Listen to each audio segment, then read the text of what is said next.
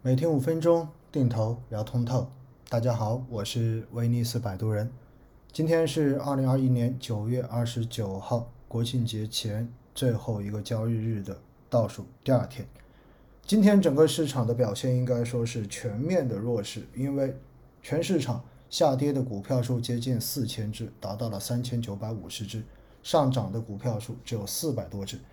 所以呢，像这样子。整个市场都表现很弱的状态，其实在过去并不是一个经常出现的事情。有不少人，或者说有不少开玩笑的朋友，哈，在过去的这几天已经连续两次在高喊说股灾来了，哈。其实这算什么股灾啊？如果大家经历过2015年，你会发现这就是很正常的市场调整而已。那到底为什么会这样子呢？是不是意味着整个市场就开始变差了呢？其实哈，如果大家有听我在周末的那期节目，应该就会非常的清楚。当时我对于本周的这个交易日，我自己的定义，它就是一个鸡肋的事件。为什么呢？因为以过往的经验来看，在长假前最后的这几天，其实整个市场的避险情绪都会变得更浓一些，尤其是已经经历了去年过年。今年过年以及刚刚过去的这个中秋假期，大家多少都有些心有余悸的感觉在这里的时候，所以整个市场在本周的这种交投相对而言都会比较清淡。一旦有点风吹草动，大家都会把避险的这个弦绷得更紧一些。今天就是很明显出现了这样的情况。那今天到底是避什么险呢？因为哈。大家如果有关注国际新闻的话，你们应该有听到一个消息，那就是在九月二十七号的晚上，美国参议院举行的投票中间呢，共和党的议员阻止了民主党提出的要提高债务上限的这个法案，这就意味着呢，美国政府有可能在明年初又会出现停摆，而且的话呢，在二十八号美国东部时间上午的十点钟，美国财长。耶伦和美联储的主席鲍威尔共同出席了美国国会参议院银行委员会的听证会。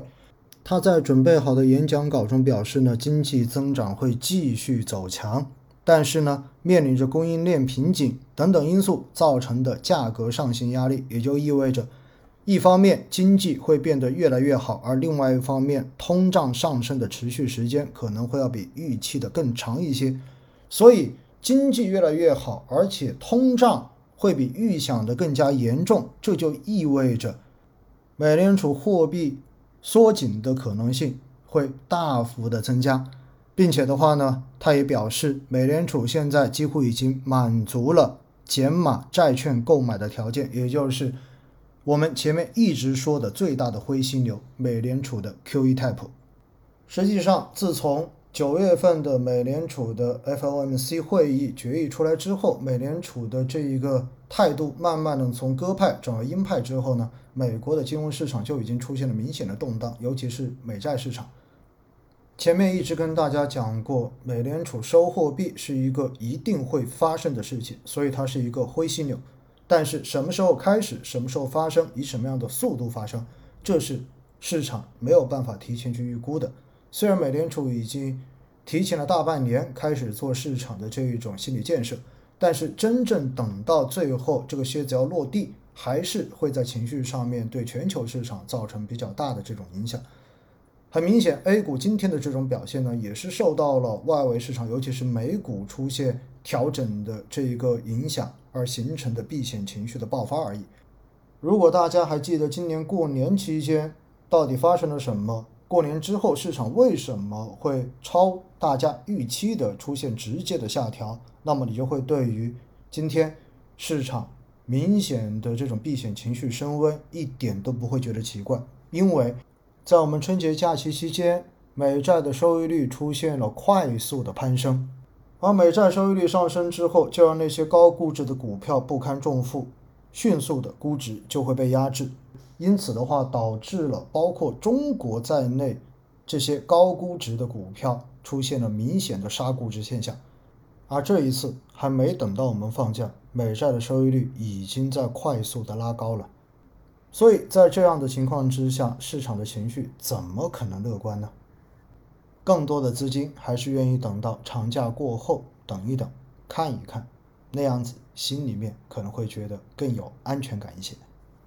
而对于听节目的您来说，其实也少关注市场了。马上国庆长假就要来了，好好的计划一下，在长假期间你打算去哪里玩？你打算如何的来安排你的假日，回归生活的本源吧。市场的波动是很正常的事情，每天都在进行中间。只要你和我一样，仍然对于中国资本市场的长期将来是看好的，坚持把基金定投做下去，其实我们就可以过得非常的安心，也非常的开心。